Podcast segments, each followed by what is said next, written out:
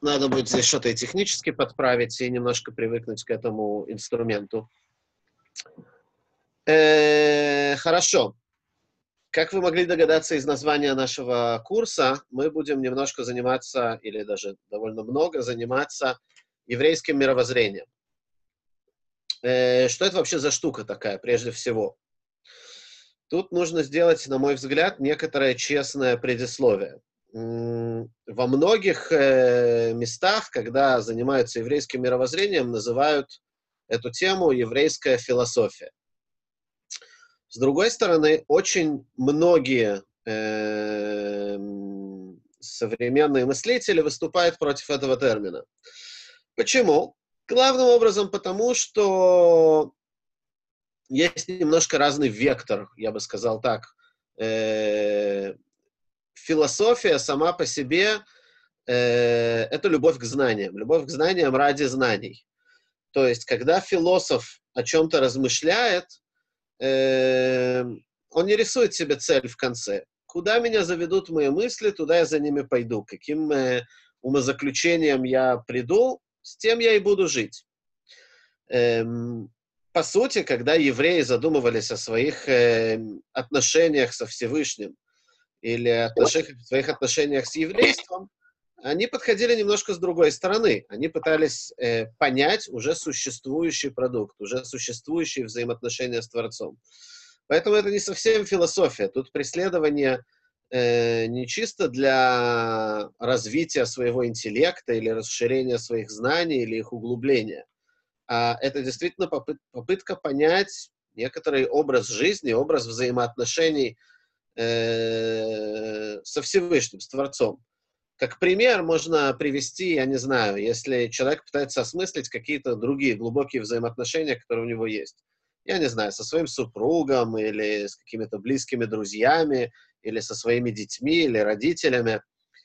Э, он может очень много об этом думать, он может очень много размышлять, что и зачем, и как там устроено. Э, но, по сути, э, сам факт этих взаимоотношений, то, что они должны быть, они как бы не стоят, они вне поля обсуждения. Поэтому многим не нравится термин еврейская философия или что-то подобное. Опять же, слово философия иногда людей пугает, отталкивает. Поэтому мы будем пользоваться, я буду стараться пользоваться термином мировоззрения, то есть то, как мы, как евреи, смотрим на иудаизм, смотрим на мир, смотрим главным образом на нашу систему взаимоотношений с э, Творцом этого мира, с хозяином этого мира. Эм, Тема непростая, тема очень неоднозначная. Э, она позволяет себе очень много вариативности, э, очень много места вам, тому, как вы понимаете, как вы чувствуете. И на самом деле это будет, наверное, один из эм, таких вызовов этого курса для меня, учитывая онлайн-формат, найти инструменты, которые позволят создать здесь какую-то интерактивную динамику, при которой мы как-то вместе будем обсуждать какие-то вещи, пытаться их э, э, разобрать с разных сторон, с разных точек зрения. Опять же, как я уже извинился в начале, сегодня будет немножко более фронтальный формат от меня, но потом, я надеюсь, э, мы с этим справимся. Еще одна вещь, которую стоит, наверное, упомянуть очень часто мы слышим такой запрос, ну и он, по-моему, вполне нормальный для современного человека. Какие основные моменты еврейского мировоззрения? Какие самые ключевые э, точки? Что самое важное в еврейском мировоззрении? Если перевести на язык э, там, какой-то классической литературы по еврейской мысли, по еврейскому мировоззрению, то это так называемые принципы веры. Вы наверняка встречали 13 принципов веры Маймонида или слышали о них. Эм, да, очень во многих сидурах они присутствуют после утренней молитвы, как таких 13 деклараций. Я верую полной верой там, Всевышнего, что он такой, что он секой. Я верую. 13 таких фраз «я верую полной верой». Э, ну, для правды сказать, это не текст Маймонида. То есть Маймонид действительно задумался о том, какие основные принципы веры, и действительно вывел 13 основных принципов, но тот текст, который читает, это не его текст. Его текст, он чуть более развернутый. Постараюсь в следующий раз его привести, и мы его сравним с тем, что мы встречаем в Сидурах. Это укороченный текст, который э, кто-то из издателей Сидуров примерно 300 лет назад решил интегрировать в Сидур и вот в такой укороченной форме их напечатал. Большинство людей в мире сегодня уверены, что это текст Маймонида, но это не так. У самого Маймонида все это намного более развернуто. Но я хотел сказать о другом. Я хотел сказать о том, что в принципе сама вот эта вот идея «давайте пройдемся по иудаизму с каким-то там желтым маркером и промаркируем самые ключевые точки иудаизма». Что здесь самое важное? Сама по себе это тенденция, эта идея, э, она очень спорная, потому что было много раввинов, много еврейских мудрецов, которые говорили, кто ты такой, чтобы идти, брать иудаизм и проходиться по нему с маркером. Не человек придумал иудаизм, иудаизм нам дан с Богом, свыше. Кто ты такой, чтобы маркером здесь проставлять, что более ключевое и что менее. И это очень э, спорная такая практика, но поскольку у людей к этому, несомненно, есть потребность, всегда человеку хочется выделить какие-то основные моменты, то мы видим, что очень много еврейских э, мыслителей и мудрецов все-таки, да, пытались сформулировать э, какие-то основные принципы, э, и мы будем касаться, там, был кто-то, кто свел это к 10 принципам, Маймонит к 13, сам Маймонит тоже не считает, что эти 13, они вот сами по себе уникальны. Некоторые из них можно вывести один из другого. Э, кто-то там еще какой-то цифре это свел, к трем даже кто-то свел. Но, по сути, такая практика есть. И действительно, я, когда продумывал программу этого курса, тоже попытался вычленить какие-то основные моменты. Но важно действительно понимать, что любой такой процесс, он немножко лживый, да, то есть нельзя сказать, о, у Рохлина этого не было в курсе, значит, это не основное. Это означает, что мы что-то упустили, или это означает, что мы до чего-то не дошли пока. Э, потому что еврейское мировоззрение — это очень-очень обширная тема. Это тоже важное, на мой взгляд, предисловие. Теперь, как эта тема, и это действительно богатая тема в еврейской библиотеке, то есть если бы э, там, я не знаю, ну это будет сейчас как-то сложно сделать, но вот тут вокруг меня есть энное количество еврейской литературы, да, я не знаю, что вы там видите вообще, и что вам видно, что нет, но тут есть энное количество литературы. Я бы сказал, что где-то, э, там, я не знаю, 20-30% этой литературы – это литература по еврейскому мировоззрению. И это то, что у меня в этой комнате поместилось, есть в соседней. То есть тема очень богатая в еврейской, литера... Э, в э, еврейской литературе. Как и когда она появилась? Э, самое простое сказать, ну как, это же мировоззрение, оно было всегда. Было, да не совсем. Да, конечно, у всех евреев всегда было какое-то свое мировоззрение. Они как-то смотрели на свое еврейство, на свои отношения с Богом, с Торой, с другими евреями. Но в древности, скорее всего, они это не выделяли как э, какая-то вот прямо отдельная тема, отдельный стиль литературы. Если мы возьмем такое сочинение, как Талмуд, то там все в перемешку. Закон, мировоззрение, этика, эстетика, какие-то поэтические моменты, какие-то трактовки интересные разных стихов Торы. То есть очень много всего, какие-то сказания, предания. Э, и по сути это нормально. То есть обычный человек, ему не обязательно писать книжку о своих взаимоотношениях с Богом. Да, вот они какие есть, такие есть, он с ними живет, как-то их передает своим детям, их дети их как-то переосмысляют для себя, в зависимости от того, как меняется их э, культура, тот фон, на котором они живут. И так оно как-то жило. Отдельная литература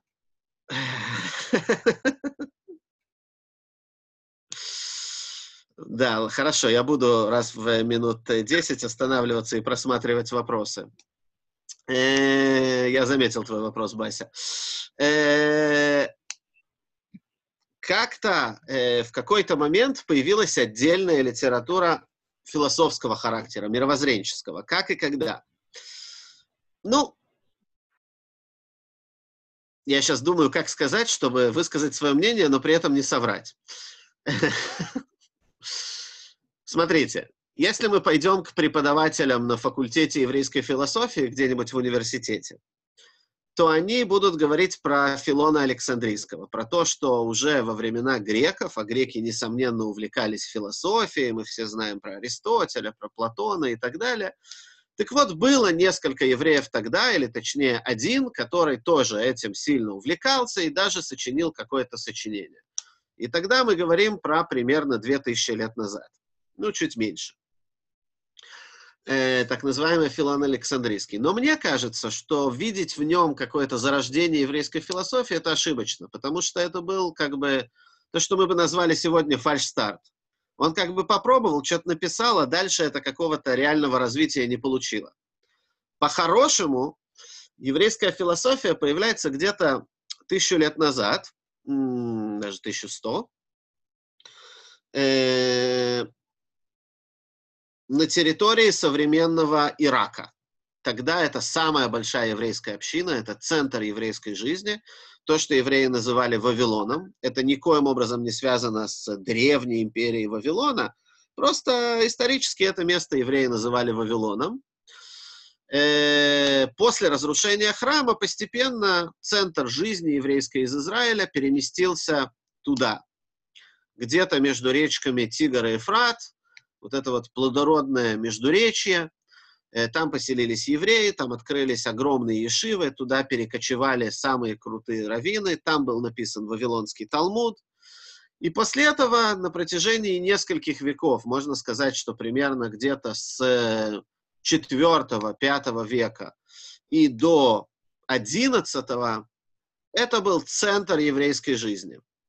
Более того, это был такой центр, которого потом не было нигде и никогда все евреи в мире, представьте себе, да, евреям, как нам сложно о чем-то вообще договориться, и как у нас там миллион разных течений и мнений, тогда у евреев тоже было миллион общин и миллион раввинов, но все признавали, что вот главные раввины там в Вавилоне это самые крутые, и если они что-то решили, если у нас какой-то спор, мы его направляем туда, ну, вы понимаете, да, мы говорим про какой-нибудь 7-8 век, это означает, что там караванами, кораблями наши посланники с вопросом добираются в Вавилон полгода, там еще два месяца ждут, пока эти главные раввины решат их вопрос, потом полгода добираются обратно, через полтора года мы получаем ответ из Вавилона.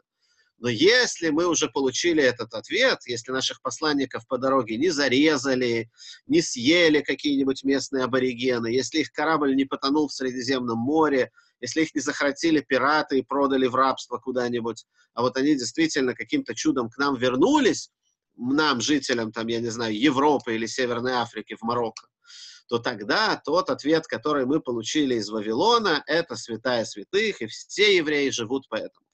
Я просто вам зарисовываю картину, насколько это было авторитетным. И я сейчас зарисовал, как это было сложно туда писать. Казалось бы, что при, таки, при, таком, э, при таких обстоятельствах, ну, кто решится на такую э, авантюру? На самом деле до нас дошли сотни, если не тысячи таких вопросов и запросов, которые шли в Вавилон и обратно, и люди ездили и передавали. То есть это была живая система с центром в Вавилоне. Так вот, где-то э, 1100 лет назад, даже больше, 1200, Э, происходит раскол от еврейского ортодоксального иудаизма в Вавилоне от, э, откалывается, если можно так сказать, э, некоторая секта. Секта караимов, мы знаем про нее до сих пор. Это течение, которое признавало письменную Тору, но которое весьма скептически относилось к традиции устной Торы, к тому, как иудаизм воспринимали евреи до этого, и предлагали какую-то свою трактовку и свое понимание, э, видимо, более буквалистского характера, более я прочитал пятикнижие, вот так я увидел, так я делаю, а не как это сохранилось в еврейской традиции. Э, опять, я это очень упрощаю. Понятно, что это было большое движение с большим количеством лидеров, мыслителей и так далее, но нам, я хочу обрисовать общую канву. Это течение, это учение в Вавилоне стало мега популярным. И оно стало мега популярным среди молодежи. Э, масса еврейских молодых людей переходили, если можно так сказать, в караимство, оставляли свои э, общины, в которых они выросли, сформировали какие-то новые. И для руководства еврейского народа, традиционных еврейских общин, это стало угрозой номер один. И глава евреев Вавилона тогда, звали его Саадия Гаон. Гаон в современном иврите переводится как гений, может быть переведено как гордыня, но по сути это титул, который давали главе самой центральной ишивы в Вавилоне. То есть это был главный раввин всего Вавилона, соответственно, всего еврейского народа на тот момент практически. Ну или почти так. И э, он понимает, что это вызов, это вызов эпохи, он не может пройти мимо. И он уходит на какое-то время он удел... Э, от классических занятий глав Ешива. Классические занятия это было изучение Талмуда, преподавание Талмуда, преподавание закона. И предпринимает, можно сказать, два шага. Во-первых, поскольку везде в общинах э, были споры, как правильно понимать Тору, как правильно принимать Писание, и караимы предлагали какую-то свою трактовку, то он пишет, э, возможно, первый в истории комментарий на Тору. Э, ну, не первый, есть переводы на арамейский язык более ранние до него, но вот как комментарий, комментарий, брать отрывок и объяснять, это была первая Э, э, первая э, попытка объяснить в, в, в образовательных целях Тору прямо по стихам, по фразам, по кусочкам. И вторая вещь, которую э, он предпринимает, поскольку среди молодежи э, велись огромные дебаты философские, как правильно, так как караимы или так как у евреев принято испокон веков, то он сочиняет некоторый философский труд, первый, наверное, философский труд, как мне кажется, в котором он э, изъясняет основы еврейского мировоззрения. Книга называется «Эмунот ведеот», э, «Верование и мнение». Эм... Одну секунду, может быть, она у меня даже есть.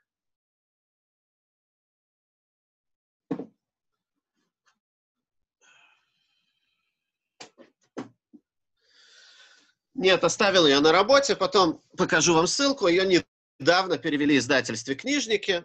Да, и это, по сути, первая, на мой взгляд, такая серьезная книжка, которая пытается объяснить основы еврейского мировоззрения.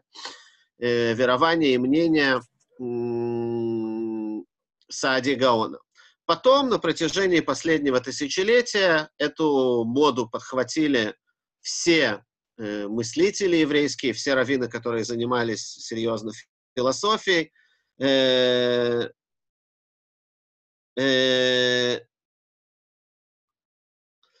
и начали писать огромное количество книжек на эту тему. И Маймонид, написавший э, указателя заблудших, крайне сложные три тома, прямо зубодробильные, и Крескас, написавший Аваташем, который, к сожалению, не переведен на русский язык, и там, ну, есть еще ряд интересных имен. Йосеф Эльбо, книга основ, которая, да, переведена на русский язык. И так далее. Естественно, с тем, как мы все учили в школе, э, давайте я немножко посмотрю, что здесь спрашивали. Вася спрашивает о состоянии моей библиотеки. 70% книжек это что? Ну, есть комментаторы Тора, есть талмудическая литература, есть законодательная литература. Я очень люблю еврейский закон, еврейское право за ее конкретику и четкость, и поэтому много книжек на эту тему читаю. Э, насчет миссия невыполнима это не так. Прежде всего, потому что есть заповедь такая — выучить всю Тору. Значит, она выполнима. Другой вопрос, хочется ли нам ее выполнить, и готовы ли мы для этого уделять достаточно ресурсов. Что здесь еще было? Опять же, Бася очень обеспокоена тем, чем было караимство так привлекательно. Но прежде всего важно понимать, любое новое течение, новое влияние привлекательно, потому что оно модно, одно трендово. Во-вторых, оно позволяет эм, вам, молодым, или нам, молодым, это уж как вы мне позволите, заявить предыдущему поколению, что они ни хрена не понимают, мы все знаем лучше их. Э, это как бы уже, когда ты создаешь что-то новое, у тебя уже есть карты в руках, и это уже привлекательно и интересно, как минимум для молодежи. Э, во-вторых, оно было очень привлекательно тем, что оно давало очень много места личному мнению человека. Я считаю, что иудаизм нужно делать оранжевым. Окей, супер, у тебя есть место и так далее.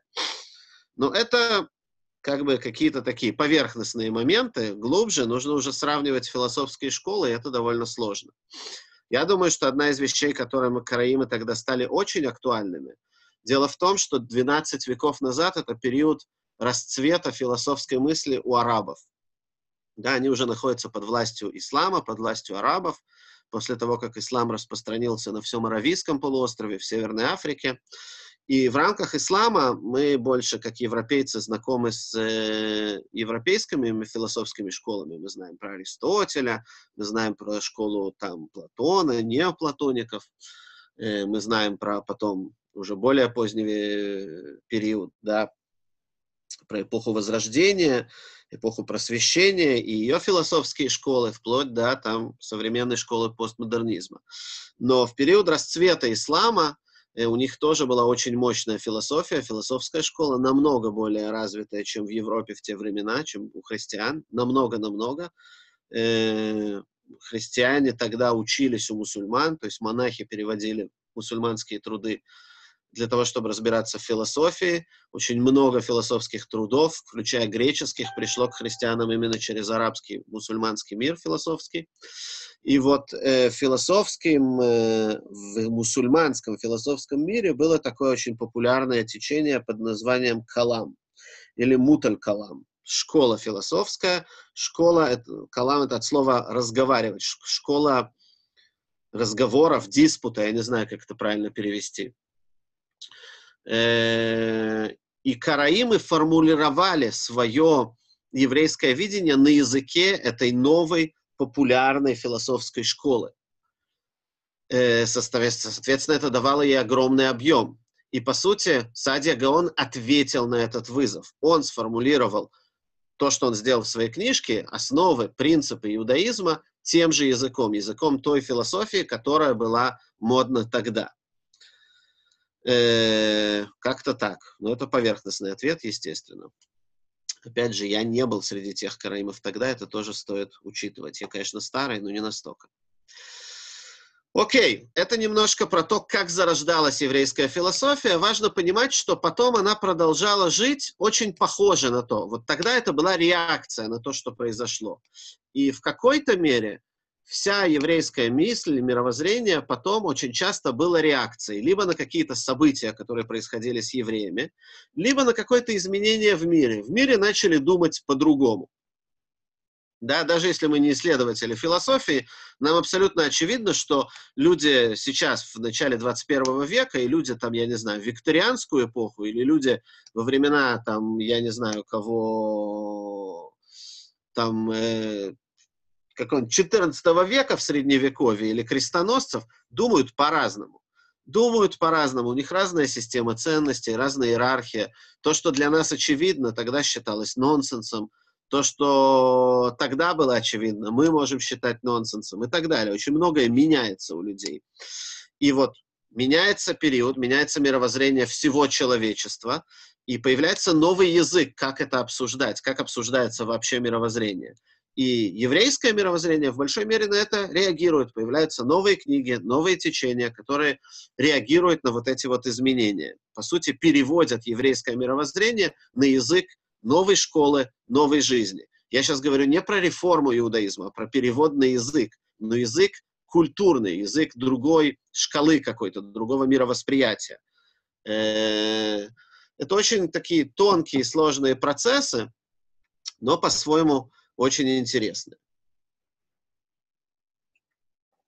Это еще одна причина, почему есть разные исследователи, которые говорят, что вообще нет такой вещи, как еврейская философия.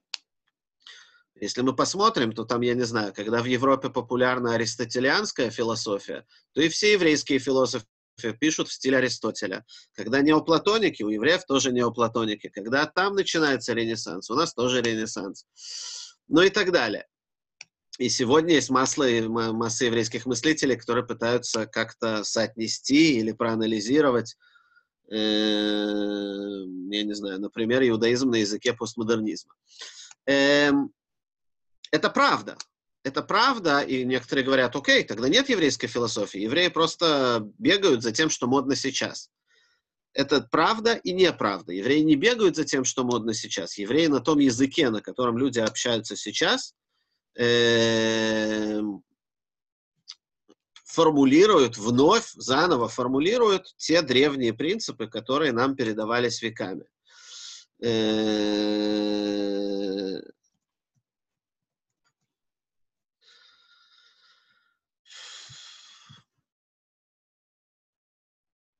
теперь, давайте Окей, okay. это некоторый такой экскурс вообще в тему еврейского мировоззрения, о том, что оно большое, объемное, как оно развивалось и как эта область выглядит. Давайте нырнем немножко вовнутрь. Э, если мы берем какие-то основные моменты, то, наверное, самое логичное начать со следующего. Как-то мне надоело, что в чате пишет только Бася, мы это исправим. Представьте себе следующее. Вот вы все работаете, но у всех у вас есть какая-нибудь, наверное, работа мечты. Представьте себе, э, что вы получили свою работу мечты, и вы получаете на ней первое задание. Ну, не так. Прежде всего, вы понимаете, что любую должность э, можно описать словами. Кого мы ищем, да?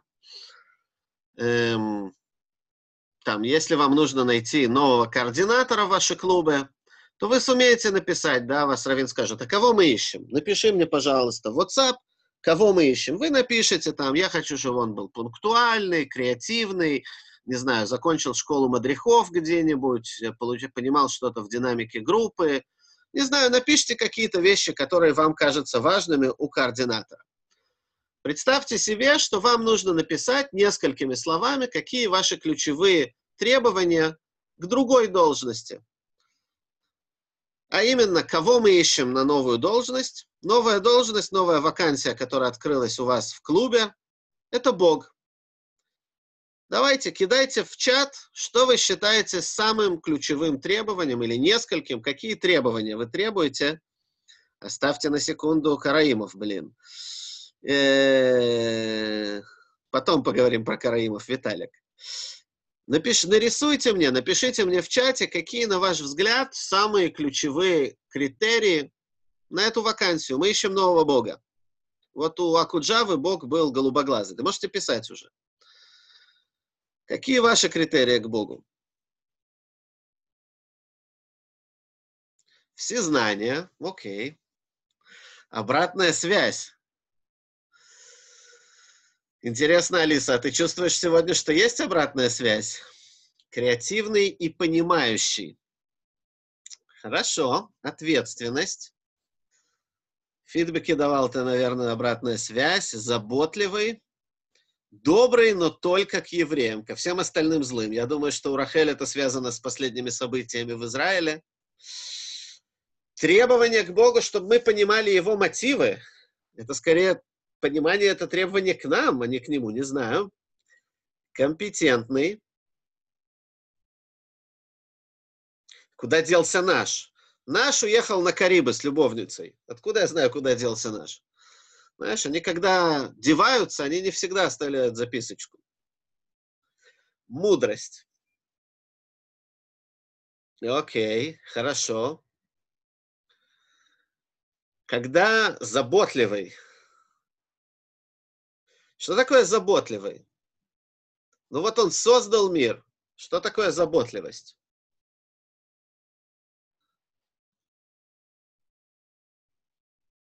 Доступен каждому в диалоге.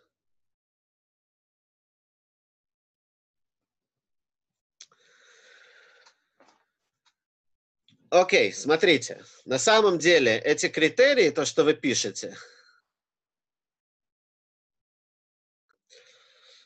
ему на нас может быть по барабану Бася, но вот может быть кто-то хочет, чтобы Бог был заботливый. Чтобы не создал, а потом уехал, а остался и заботился. Мы же сами все переломаем. Справедливый. Помогал в трудную минуту. Бася тоже хочет справедливого.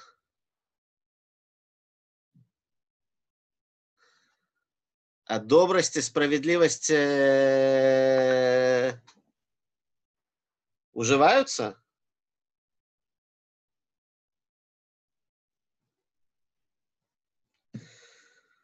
Как вы думаете, добрость и справедливость уживаются или милосердие? Вы, вот я пока жду, никто не написал милосердие. Обычно, когда задаешь такой вопрос, люди как бы ищут, чтобы он нас понимал, чтобы он нас прощал. У вас все очень четко. Интересное поколение координаторов у нас растет. Милосердие это из другой религии. Интересно. Нет, если мы посмотрим текст Шмунаэсра, то мы рахамим, о милосердии просим очень много. По сути, мы сходимся на том, что если быть тотально справедливыми с нами, то нас бы здесь не было. Говорит э, Мидраш на книгу Берешит, что в начале, если мы посмотрим процесс творения, то там доминирует имя Всевышнего Элоким, да, имя, которое состоит из буквы, давайте сейчас здесь Э, кто знает иврит. Э, да, вот такое вот имя Всевышнего. Я поставил тире, чтобы не писать целиком имя Всевышнего. Или его чаще всего пишут вместо буквы Гей, ставят букву Кув. Да, э, читается оно, соответственно, вот так вот. Это имя Всевышнего э, в Писании чаще всего означает качество справедливости, качество суда, строгости. Э, и действительно, в процессе творения это именно доминирует. Но потом, когда Бог уже все создал и на все это посмотрел, то начинает больше присутствовать имя Всевышнего из четырех букв. Да, то, что мы называем страшным словом э, по-русски «ягве», по сути, состоит из четырех букв. Буквы Юд, буквы Гей, э, буквы Юд, буквы Гей, э, буквы Вав и буквы Гей. Э, это имя Всевышнего четырехбуквенное, называют по-умному тетраграмматрон. Кто хочет, потом может порыться в Википедии, откуда пришло такое страшное название. Э, мы не знаем, как это имя читать в наше время. Его умели произносить священники в храме. После того, как в храме... Э, да не, ну понятно, что из греческого. После того, как в храме появилась масса сект, то даже коины от своих начали скрывать, как это имя произносится. Есть всякие свидетельства, что еще в Вавилоне где-то тысячу лет назад были семьи, семьи коинов, которые умели это имя произносить, но мы это начисто потеряли, утеряли. Так вот, это имя четырехбуквенное означает именно качество милосердия. Про это говорит Мидраш, что Всевышний пытался создать мир по справедливости, по букве закона, быть строгим. Понял, что мир иначе не просуществует, и поэтому совместил справедливость с качеством милосердия. И тот мир, с которым мы знакомы, который кажется нам очень суровым, и вот Бася говорит, что не ощущаем в реальности, это и есть милосердие. То есть ты еще не нюхала справедливости просто. Э, вот. Но список у нас появился, получился достаточно интересный. Э, зачем я его задал? Потому что на самом деле это очень ключевой э, вопрос, которым стоит задаться. Можно на него посмотреть с двух сторон. Когда мы говорим, что иудаизм держится на вере в Бога, а иудаизм, несомненно, ключевым принципом иудаизма будет некая вера в Бога, то о чем мы говорим? Что такое обожествлять кого-то? Это считать, что он что? Да, вот э, мы слово Бог используем где угодно, да. Если в подъезде написано «Наташа, ты Бог», я, тот, кто написал, он идолопоклонник? что такое Бог, что такое обожествление, какие качества присущи Богу. Да? И вот то, что я вам сейчас запустил, это была некоторая игра, некоторая попытка поиграться. Какие качества мы считаем божественными? То есть Наташа, Бахиня, ну, не знаю. Не будем сейчас влезать в пол Бога, это интересный вопрос. Э, может быть, чуть позднее. Но давайте начнем с, с этого, да? То есть по сути, во-первых, э, многие из этих качеств, они есть и у человека тоже. Человек тоже иногда справедливый, иногда милосердный. Эм, бывает ответственным, бывает безответственным. Добрый, недобрый. То есть все это вполне себе как божественные качества, так и человеческие. В чем уникальность? Какое, какие качества уникальны для божества, для Бога? Что я должен подумать о ком-то, э, чтобы это было обожествлением, реальным обожествлением. То есть какие качества, они действительно божественные. Когда мы говорим верить, что есть Бог, это верить, что есть что? Что есть нечто, которое что? Вот я чуть лучше сфокусировал вопрос. Поможете мне с этим? Всеведение, вездесущесть, всемогущество. Еще варианты? То есть все может, все знает, везде присутствует. Еще что-то, какие-то идеи, которые будут чисто божественными качествами, вне времени. Окей.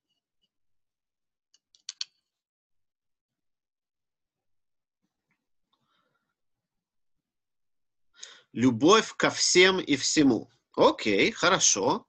Да, вряд ли человек может действительно всех и все любить. Управляет природой, то есть не ограничен ее законами, раз он ей управляет.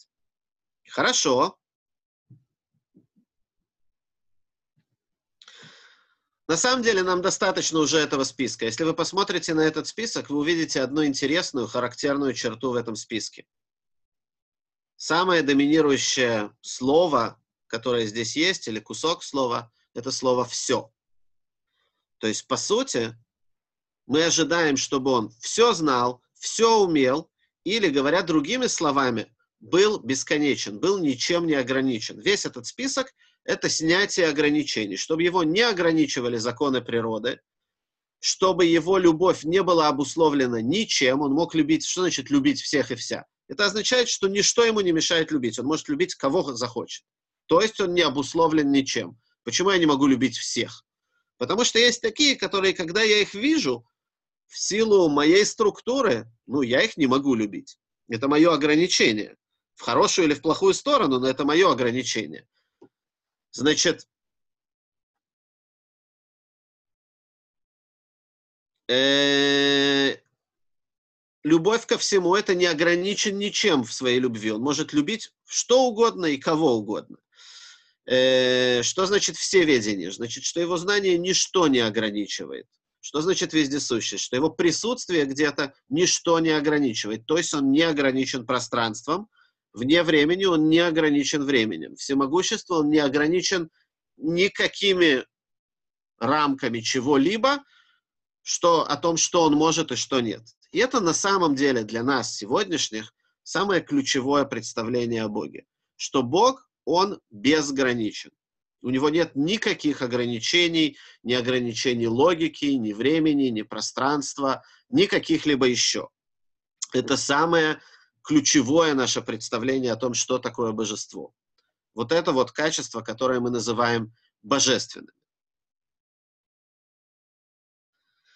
Виталик спрашивает у мусульман и христиан такое же понимание. Ну, мне сложно отвечать за них, но думаю, что да. Сильно подозреваю, что да. У мусульман почти точно, что да. Э, да-да, Бась, сейчас мы придем к тому, что он делает. Э, не сейчас, позднее мы к этому придем. Да, несомненно, Бог почему-то, да, ведет себя логически, но он не обязан ничем логике он может себе позволить быть парадоксальным. Зачем он тогда играет в эти игры по каким-то правилам? Дойдем до этого, не сегодня. Итак, возвращаемся к этому. То есть самое ключевое наше представление о Боге – это безграничность, то, что он ничем и никак не ограничен.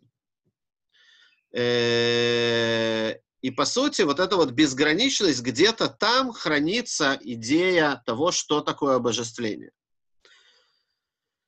Э, секунду.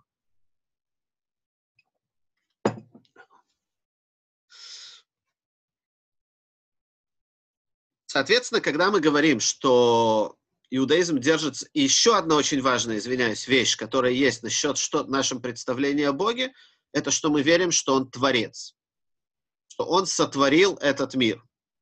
Как бы этот процесс ни происходил, но это тоже очень ключевое в представлении евреев о Боге, что Он Творец, Он сотворил этот мир. Отсюда у нас придет и изнанка, что наше представление о идолопоклонстве – это наделение какими-то такими качествами бесконечными или способностью творить что-то из ничего, наделение, наделение этому, этим каких-либо других сущностей. Ну или это вера в других богов. Идолопоклонство — это уже и поклонение им тоже, скорее, чтобы быть точным. Э, это основа основ, несомненно, вера в Бога. Э, при всем при этом э, если мы откроем, не знаю, книгу заповедей Маймонида. Вот Маймонид когда-то попытался, это была очень популярная мода тоже в средние века, составить полный список 613 заповедей иудаизма. И Маймонид тоже этим занимался, и есть, которые составляли 613 заповедей по порядку недельных глав, то есть по порядку Торы. Есть, например, такая книга, как книга Хинух, «Воспитание». Она переведена на русский язык. И там заповеди упорядочены в 613 заповедей по порядку недельных глав. Кстати, довольно удобная и прикольная штука, то есть можно на каждую, на каждую неделю открыть и посмотреть в этой недельной главы, какие есть заповеди и как они выглядят в иудаизме можете использовать в своих клубах или просто для себя. Я иногда с удовольствием сажусь просто почитать, потому что в недельной главе много чего есть. А вот какие заповеди э, кто-то взял и собрал это для меня, это прикольно. Книга переведена на русский язык, тоже в книжниках. Э, недавно вышла. Э, а вот Маймонид попытался составить книгу заповедей, она тоже переведена, и там у него какой-то свой порядок заповедей. И самые основные заповеди у него идут в самом начале, потому что он был, Маймонид был рационалистом. Он очень верил в школу Аристотеля, он, в принципе, верил очень в рацию человека, в интеллект человека, и во всем стремился к такому интеллектуальному постижению, поэтому у него все упорядочено от общего к частному, от глобальных вещей к более детальным. И поэтому у него первой заповедью стоит заповедь верить в Бога. Откуда он берет эту заповедь? Он говорит, это первая заповедь из десяти заповедей, когда Бог приходит и говорит, «Я Господь Бог мой, твой, который вывел тебя из Египта», это заповедь евреев верить во Всевышнего, верить в Бога. Будете удивлены, да, вот мы всегда говорим, что евреи спорят. Так вот, на эту тему тоже есть спор. Масса-масса комментаторов оспаривают это высказывание Маймонида. У кого-то есть идея, почему?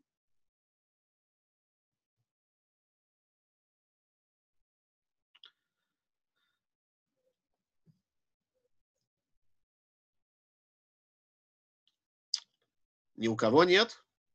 Все уснули? Как можно оспаривать то, что есть заповедь верить в Бога? Там не сказано «верь», но при нашей трактовке устная Тора, мы это так понимаем, это можно натянуть. Но это константация, она к чему-то тебя обязует. Вопрос не, не, в, не в э, «знай, что я Бог». Да, действительно, слово «знание» у Маймонида тоже там присутствует. Но все же, в чем проблема сказать, как можно верить? Знай и верь разное, несомненно. Окей, вы, вы ходите, в общем-то, по правильной конве, по той точке, в которой есть спор, но его сформулировали, по-моему, чуть лучше. Если я не ошибаюсь, автор этой формулировки это э, Абарбанель. Да, вы, наверное, слышали про такого мыслителя, еврейского комментатора, Дон Ицхака Барбанель. Дико интересный мужик, потому что он одновременно был не просто раввином, а был э, практически министром финансов нескольких государств. ну или второй финансовой фигурой в правительстве нескольких государств, сначала в Португалии, потом в Испании, потом э, в одной из республик в Италии, э, во Флоренции. Э, то есть был очень, э, очень э, таким при, приземленным человеком, который понимал, как устроено управление. При этом написал комментарий на философские труды Маймонида, еще кучу прикольных книжек. Э, так вот, он задает вопрос, он формулирует вопрос так. Он говорит, заповедь должна быть кому-то адресована. И от кого-то. Да? Кто-то кому-то может, должен заповедовать. Соответственно, если я уже верю в Бога, то мне эта заповедь не актуальна. Мне ее уже, я уже не адресат. А если я не верю в существование Бога, то кто мне дает эту заповедь? То есть, кто мне заповедует ее? Да? То есть, применение слова к заповеди, к вере в Бога, оно, он говорит, это, это нонсенс. Да? Это не может быть заповедью. Это может быть основа иудаизма, вера в Бога, и все, все что угодно. Но вносить это в список заповедей, он говорит, это нонсенс. Потому что либо я уже в него верю, либо непонятно, кто мне заповедовал в него верить. Да, от кого у меня эта заповедь.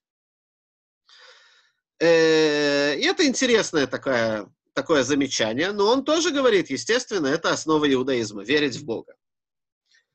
Э, пытаясь как-то объяснить, что сказал Маймонид, все-таки он был не глупый чувак и очень мощный еврейский философ, Многие действительно заостряются на том, что он пишет знать, что там есть первопричина. Дальше есть разные понимания, что имеется в виду знать, что там есть первопричина. Например, э, кто-то считал, что просто веру в Бога можно доказать логически. Раньше это было популярным подходом. Э, и тогда они говорили, это доказуемо. Что, о чем говорит Маймонид, что такое знать? Это знать, что на самом деле все наши описания Бога и все наши представления о нем — это приземление, это некоторые образы, которые мы рисуем. А сам по себе Бог, он недосягаем для нас, для нашего понимания. Это один подход, и это можно только знать. Вот Тора заповедует тебе, знай, что на самом деле Бог он абсолютно абстрактен и выше всех твоих, характер... твоих описаний его. Э, другой подход говорит, нет. На самом деле, и мне кажется, что таков подход хасидизма в большой мере, доказать веру крайне сложно, практически невозможно. И именно поэтому в какой-то мере э, ощущение того, что Бог есть, Бог закладывает в природу человека. Э, та самая божественная душа, которая есть, э, описывается в трудах хасидизма, зачем она нужна? Все такие носятся с ней, зачем она вообще нужна? Ведь животная душа делает человека полноценным человеком, суперским человеком. Все у него есть. И желание есть, и спать, и продолжать свой род, и кайфовать, и при этом тягу ко всему духовному. Животная душа, она не от слова «животное». Она от того, что она делает нас людьми. Э, когда приходит учение хасидизма или кабала и говорит, есть еще и божественная душа. Что она добавляет? Я и без нее вообще полноценный человек. У меня есть тяга к прекрасному, к духовному, к чему угодно. Она добавляет, утверждают учителя хасидизма, именно некоторую природную тягу или ощущение, что что-то там есть, что там есть некий Бог, что там есть некоторая сила. Теперь, для того, чтобы сохранить мою свободу выбора, это чувство нужно закопать очень глубоко в мое «я», чтобы, если я захотел, я мог на него забить.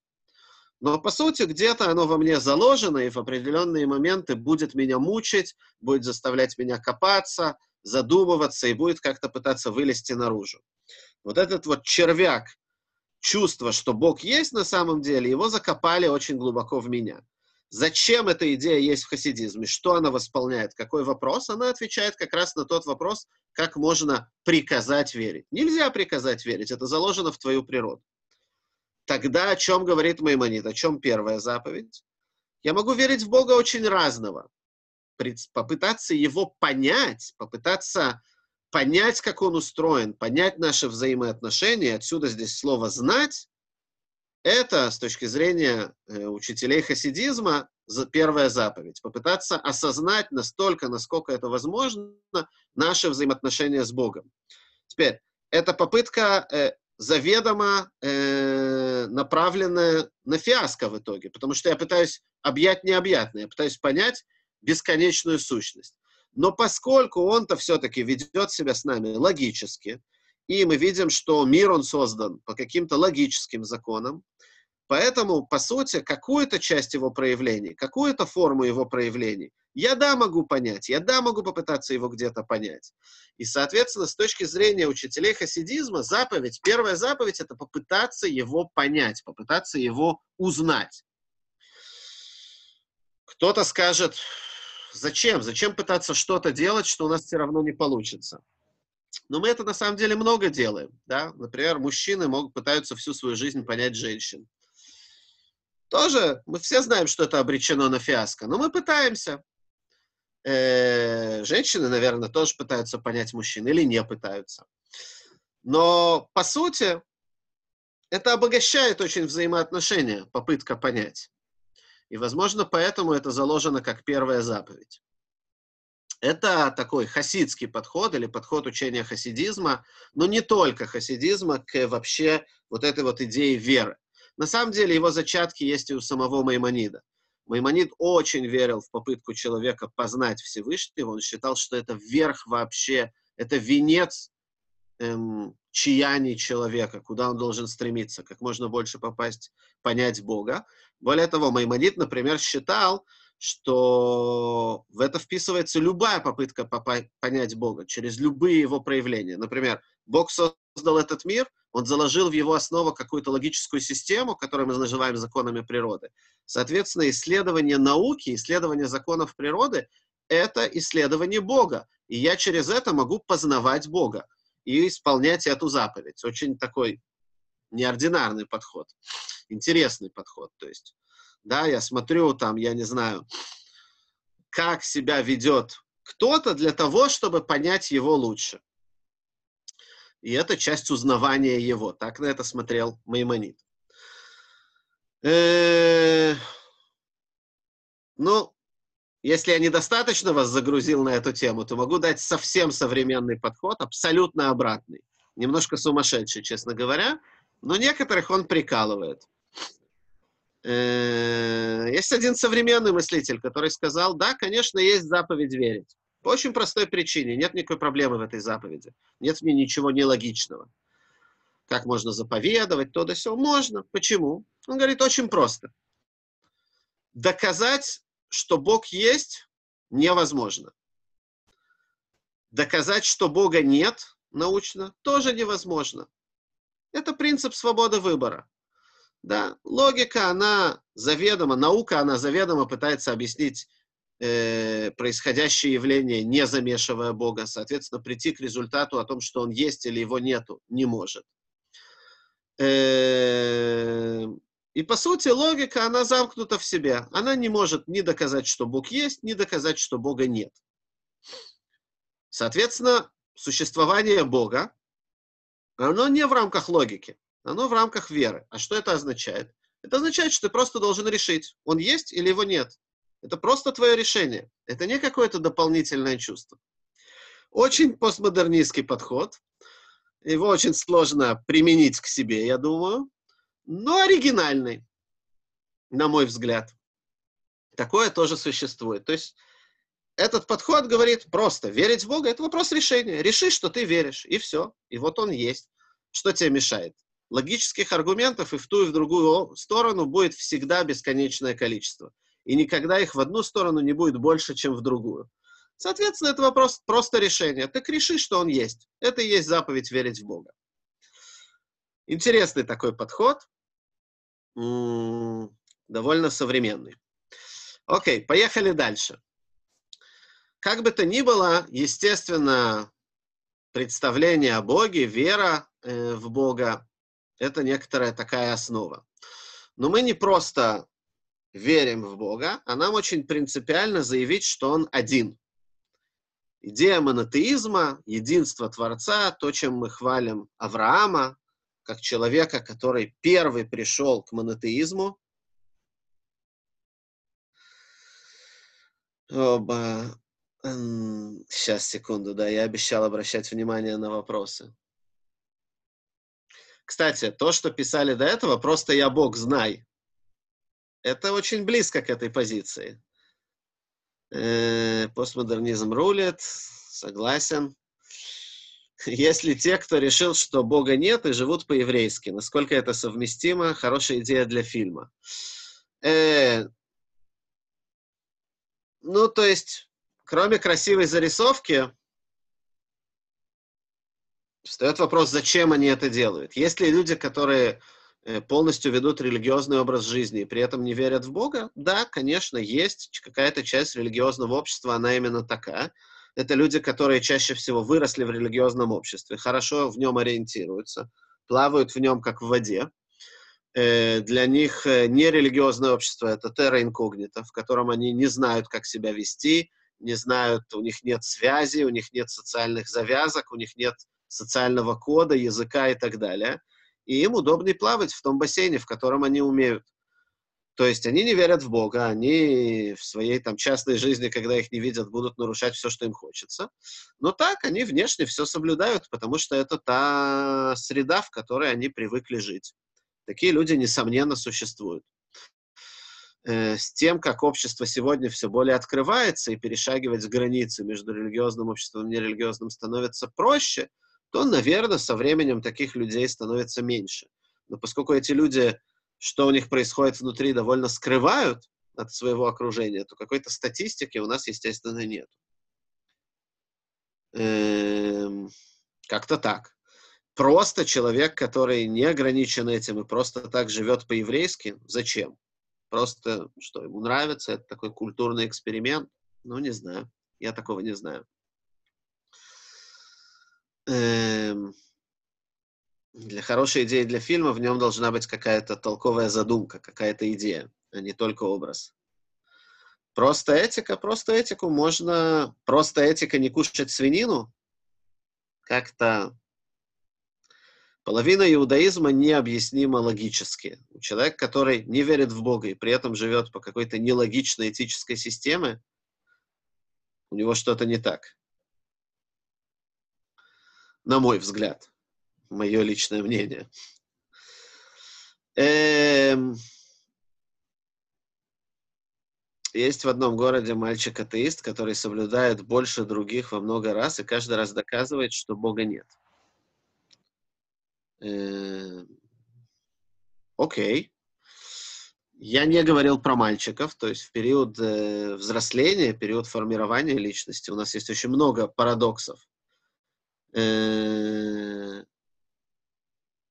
и поэтому, что происходит у мальчика, нужно еще покопаться и разобраться, что он называет атеизмом, почему в таком случае он э,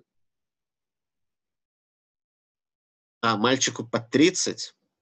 Окей, ладно, оставьте, хорошо. Надо разобраться, что у мальчика происходит и почему он такой. Может быть, ему нравится делать вызов. Э, может быть, 40 лет детства. Я не знаю. Это уже не ко мне вопрос.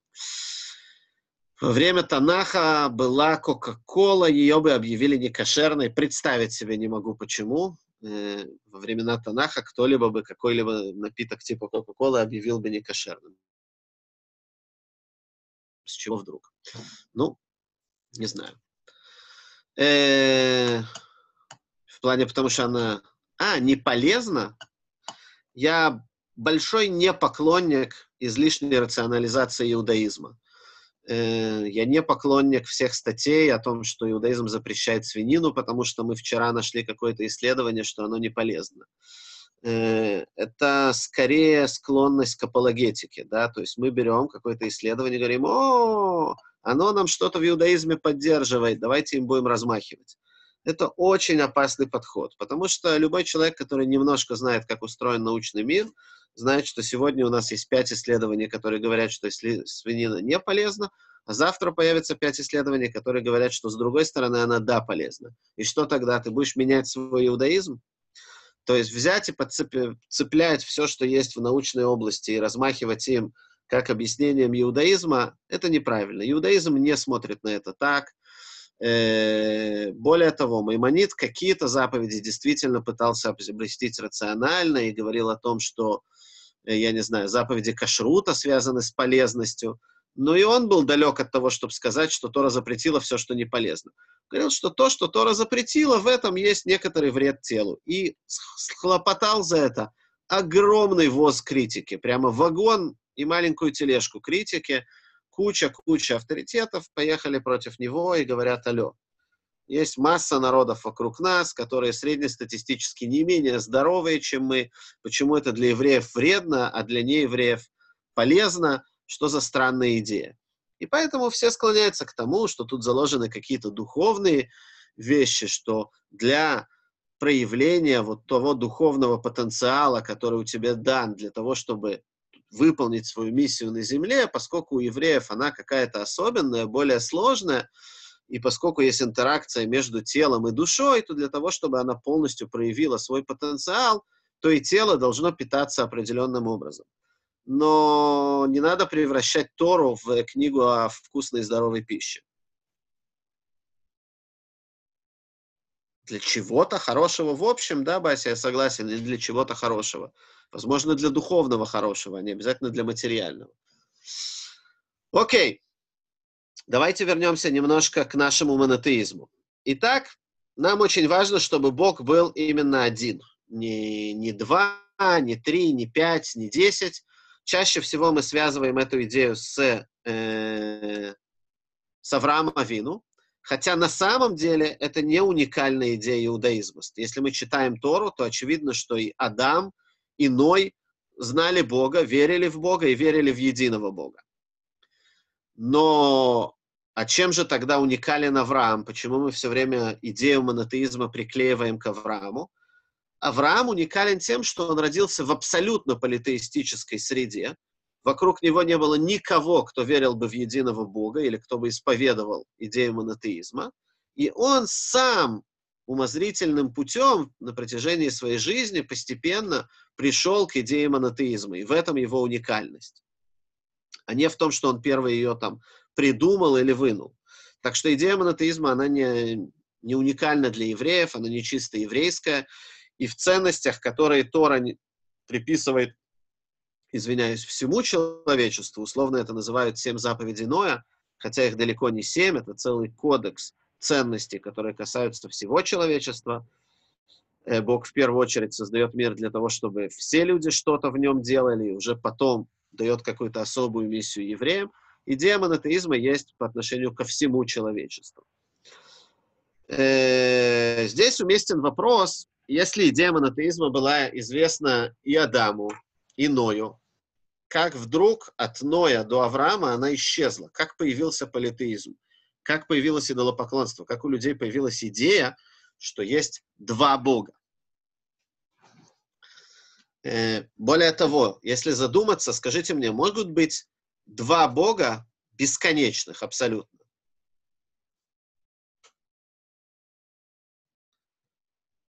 Но только аргументированно.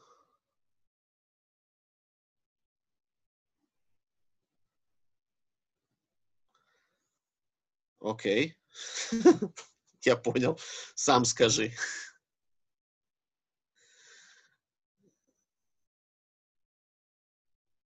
В бесконечность вместе не поместятся. Хорошо, интересная формулировка. Но это близко. Если два Бога будут абсолютно ничем не ограничены, абсолютно бесконечны, абсолютно не иметь никаких границ, то они будут идентичны. Нет, но если они в параллельных мирах, то этот в этом, а не в том. Это уже ограничение. Если у нас есть два параллельных мира, А и Б, и бог э, альфа находится в мире А, а бог бета находится в мире Б, то бог бета не в мире А, он ограничен.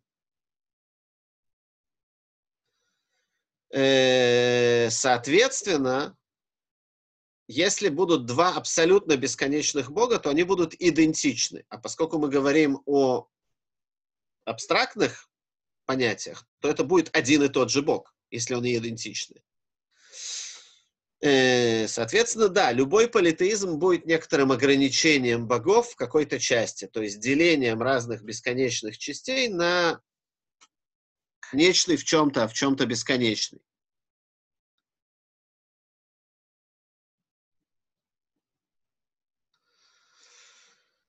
Встает вопрос, каким образом появляется идея политеизма. И Маймонид очень интересно ее зарисовывает он зарисовывает ее следующим образом. Да? Поймите, это действительно острый вопрос, в особенности, когда мы читаем вот последние недельные главы, когда мы читаем книгу Берешит. От Ноя до Авраама всего 10 поколений. Это ничего. Да, для такого изменения, чтобы вообще Ной и его дети знают про единого Бога, который их спас от потопа по повествованию Торы, а Авраам живет в мире, где никто, ни его папы, ни его дедушки, никто вокруг вообще про единого Бога ни сном, ни духом. Это очень кардинальное изменение. И здесь Маймонид, это не вопрос, сколько это лет, это вопрос, сколько это поколений, да, ведь по, по годам Тора описывает тогда, что они жили э, очень долго, э, но опять, это же люди, да, это изменение не в годах меряется, а в людях, в поколениях. Э, чтобы понять, что такое 10 поколений, ну, я вам скажу. Э, моя, кто знает там мою семью, мои старшие дочки Яэль и Рахель сфотографированы на коленях у моей прабабушки. То есть это пять поколений. Мои дочки, я, моя мама, моя бабушка, моя прабабушка. Да? Пять поколений. Они встретились.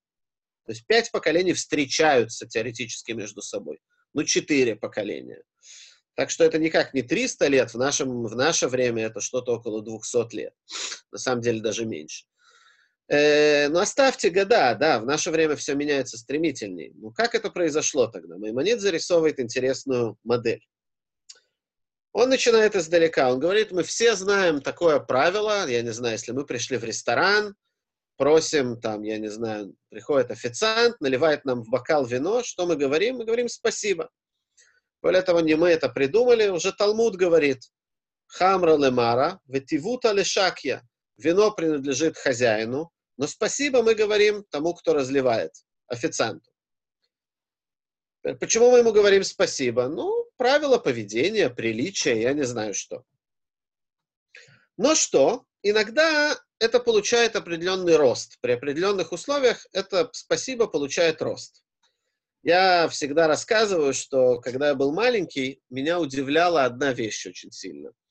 Я рос в Израиле и в религиозном обществе, и вы знаете, что в религиозном обществе много всяких праздников типа свадеб, бармицвы, и туда приглашают, в особенности в Израиле, кучу гостей, да, там всякие свадьбы на 300 человек, на 400 человек, на 500 человек, там, был на свадьбе на 800 человек – ну и бармитсвы тоже бывают большими. И, соответственно, это всегда зал, официанты и так далее. И в Израиле э, ты сидишь там, допустим, на свадьбе или на бармитсве, ну и в какой-то момент кто-то хочет добавки, официант говорит, все, у нас уже все закончилось, типа на кухне больше ничего нет. А ты смотришь на какой-нибудь стол на другом конце зала, и у них ничего не заканчивается, как рог, рог изобилия. Им еще приносят, еще приносят, еще приносят. И я удивлялся в детстве, как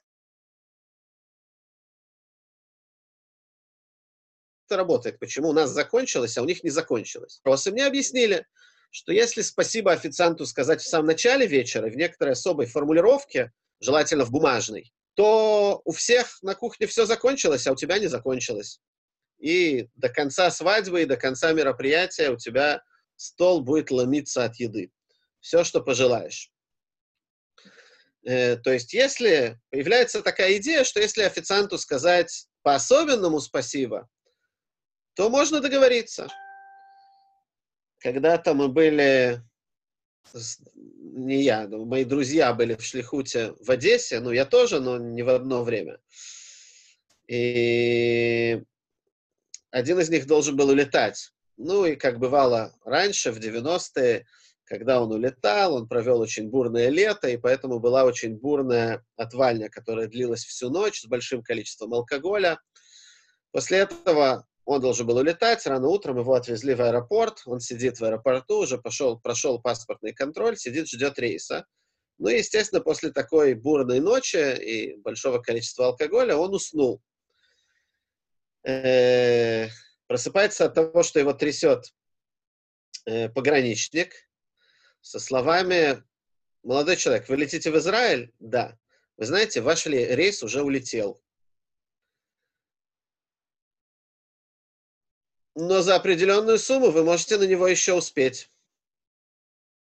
Да, то есть можно договориться в некоторых ситуациях. Спасибо бывает разное.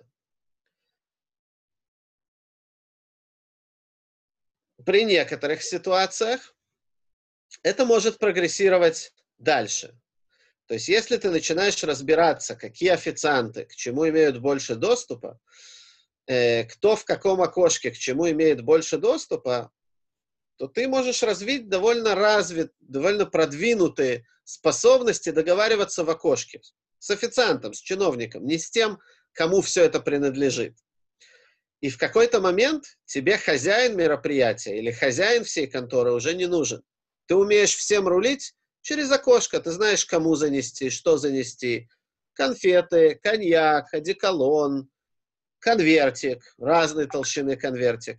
И совсем можно договориться там, в окошечке, с обычным чиновником, с обычным официантом. И тот, кто стоит во главе этой системы, тебе становится ненужным. Э, и это вещь, которая завладевает умами людей очень быстро. Она очень-очень заразна. То есть в тот момент, когда люди понимают, что не нужно идти наверх, не нужно идти и доказывать, что тебе положено или что тебе нужно, нужно уметь просто с правильным человеком правильно договориться то люди очень падки на эту идею. И, ну, не будем говорить, не, конечно, не в наших краях, но в некоторых разных странах вы, возможно, слышали, что это весьма развитое искусство и весьма развитая практика. И в этих далеких, э, неизвестных нам странах э, все люди реальные, реалисты, решают вопросы конвертиком в окошке, а письма президенту или там министрам, или действительно тем, кто должен отвечать за все в конторе, пишут э, выжившие из ума пенсионеры. Так вот, э, говорит Маймонит, то же самое произошло с нашими древними предками, с потомками Ноя. В какой-то момент они обнаружили, что Бог не приходит ко мне утром и посылает, я ему молюсь, я говорю, пошли мне там пропитание, пошли мне детей, пошли мне хороший урожай, пошли мне хорошую погоду, пошли мне богатство даже если Бог хочет послать мне богатство, это никогда не в той форме, что я просыпаюсь утром от стука в дверь, открываю дверь, там стоит Бог и протягивает мне мешок бабла. Нет, это никогда не так. Он всегда передает мне это через какие-то каналы. В их времена, во времена там, сельского хозяйства развитого, это происходит через почву плодородия, через солнце, через луну. Как луна влияет на плодородие, кстати? Ну, вы. Это вы учились в нормальной школе, в институтах. Я мальчик из Ешивы. Как луна влияет на плодородие? Приливы. И что приливы? Выкидывают рыбу на берег?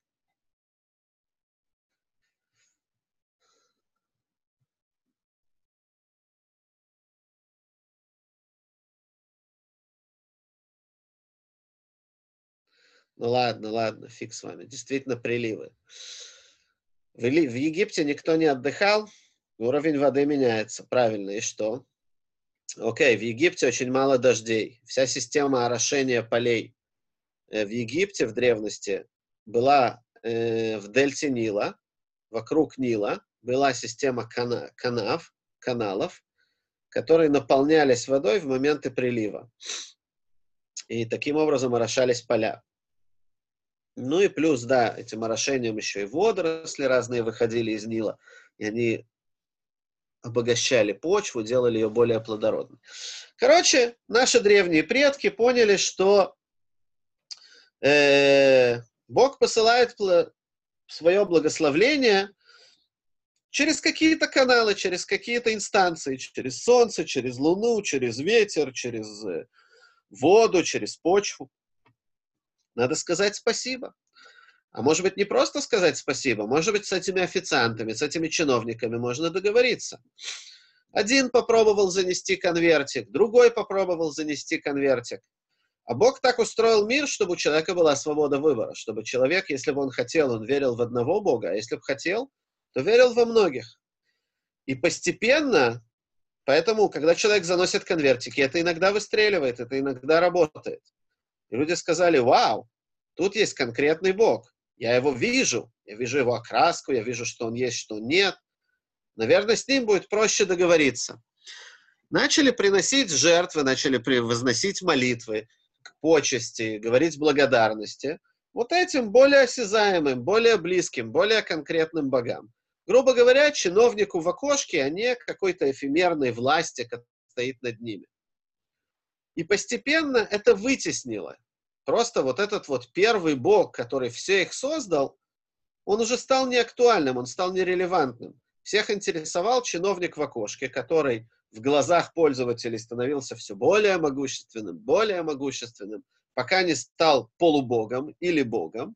А тот первичный бог, который их все создал, ну да, гипотетически мы признаем, что он есть, но вряд ли его интересует наша судьба. Он куда-то там что-то все натворил и ушел. А те, кто реально управляют нами, это вот эти вот боги или полубоги, как солнце, как луна, как другие силы Э, природы, которые управляют этим миром. И так появляется политеистический мир. То есть, по сути, это очень знакомая нам система. Э, просто немножко в древней формулировке. Э, и таким образом политеизм распространился. И это было величие Авраама, который на фоне абсолютно политеистического мира избрал монотеизм, избрал идею единого Творца, единого Бога.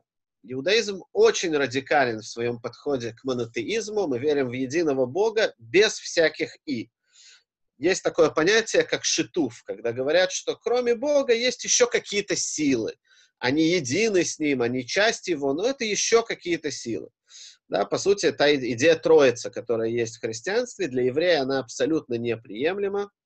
Э, это то, что называется шитуф, компаньонство, когда говорят, что три силы, но они едины. Для еврея это абсолютно неприемлемый подход, это будет равноценно идолопоклонству. Есть действительно спор среди раввинов, когда Тора говорит, что в монотеизм должны верить все люди в мире. Запрещено ли компаньонство народом мира? То есть, грубо говоря, глазами Торы христианину можно ли верить в Троицу или нет. Это спорная идея, да, то есть не еврею. Но для еврея это абсолютно неприемлемая позиция, и она выдвигает христианство в области идолопоклонства э, со всеми вытекающими, потому что к идолопоклонству мы относимся крайне, крайне э, резко. Э, не только само поклонение каким-либо богам запрещено, а любые предметы культа, объекты культа становятся запрещенными. Еврей не может зайти в действующий храм другой религии, еврей не может восхищаться и получать удовольствие от красоты идолопоклоннического объекта или храма. Да, то есть, допустим, э, пойти во времена греков и увидеть там, я не знаю, красивую статую Венеры Милоской – или Афродиты, еврей просто не мог восхищаться ее красотой, потому что это был объект поклонения. Или, я не знаю, восхищаться красотой и эстетикой храма, не знаю, Василия Блаженного. Э, потому что это действующий, э, действующий э, объект идолопоклонства. В иудаизме с этим очень строго. Что да, что народы мира, не евреи, точно так же, как они могут что-то сделать объектом идолопоклонства, они могут это отменить. То есть если во что-то, какой-то объект больше народы мира не верят в его божественность, то он перестает быть божеством и перестает быть запрещенным объектом. Поэтому сегодня получать удовольствие от Венеры Милоской нет проблемы, потому что ей никто больше не поклоняется. Если есть какая-то церковь, которая перестала действовать как церковь, она больше не действующая, то по букве закона от ее эстетики можно получать удовольствие, в нее можно заходить. Многие все равно воздерживаются, этого не делают, но по букве закона это разрешено. Опять, почему многие воздерживаются? Потому что здесь есть шлейф, коннотации, некоторый мир, некоторый культурный пласт и так далее но по букве закона это, это разрешено. Эм, теперь, в чем отличаются ангелы? Очень просто. Ангелы отличаются тем же, что и Солнце и Луна. Иудаизм же не отрицает, что действительно Бог посылает благословение через Солнце или Луну. Только это не официанты, которые имеют свое мнение. Они не имеют своей свободы выбора. Они как бензопила в руках дровосека. Или топор. Мы же не благодарим топор, который нарубил эти дрова. Мы благодарим дровосека, потому что дровосек имеет свободу выбора. А вот э, топор мы не благодарим, он не имеет свободы выбора. По-простому, ангел это существо, не имеющее своей свободы выбора или она крайне-крайне ограничена. Поэтому ангел, верить, что ангелы существуют, это не идолопоклонство. Обращаться к ангелам, как некой сущности, которая может решить мою судьбу, это крайне проблематично.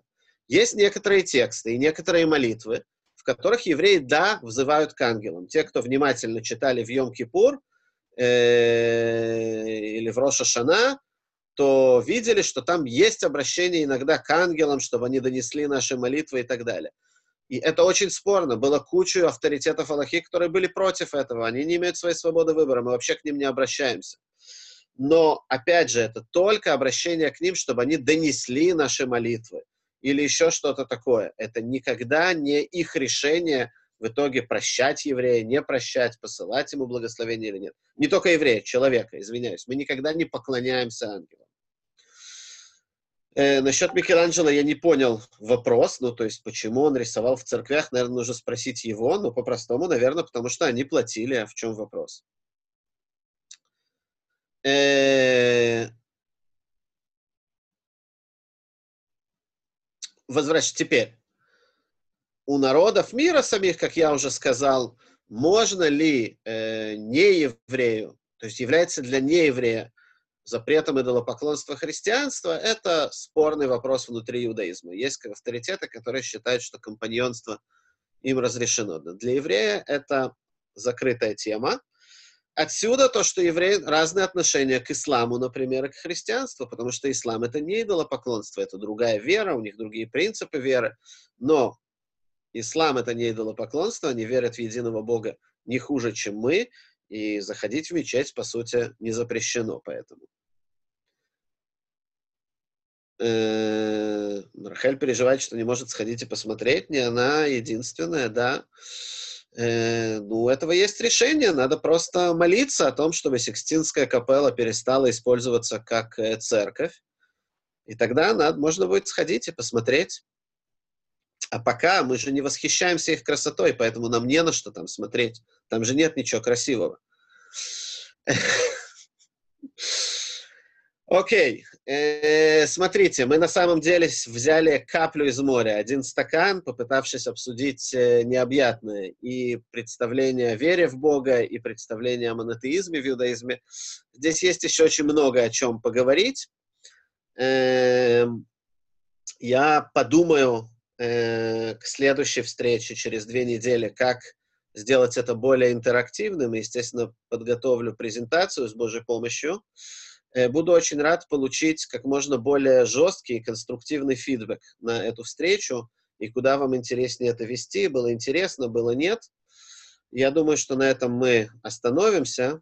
Э, ну и, как говорят на иврите, «тен лахахам веихкам од».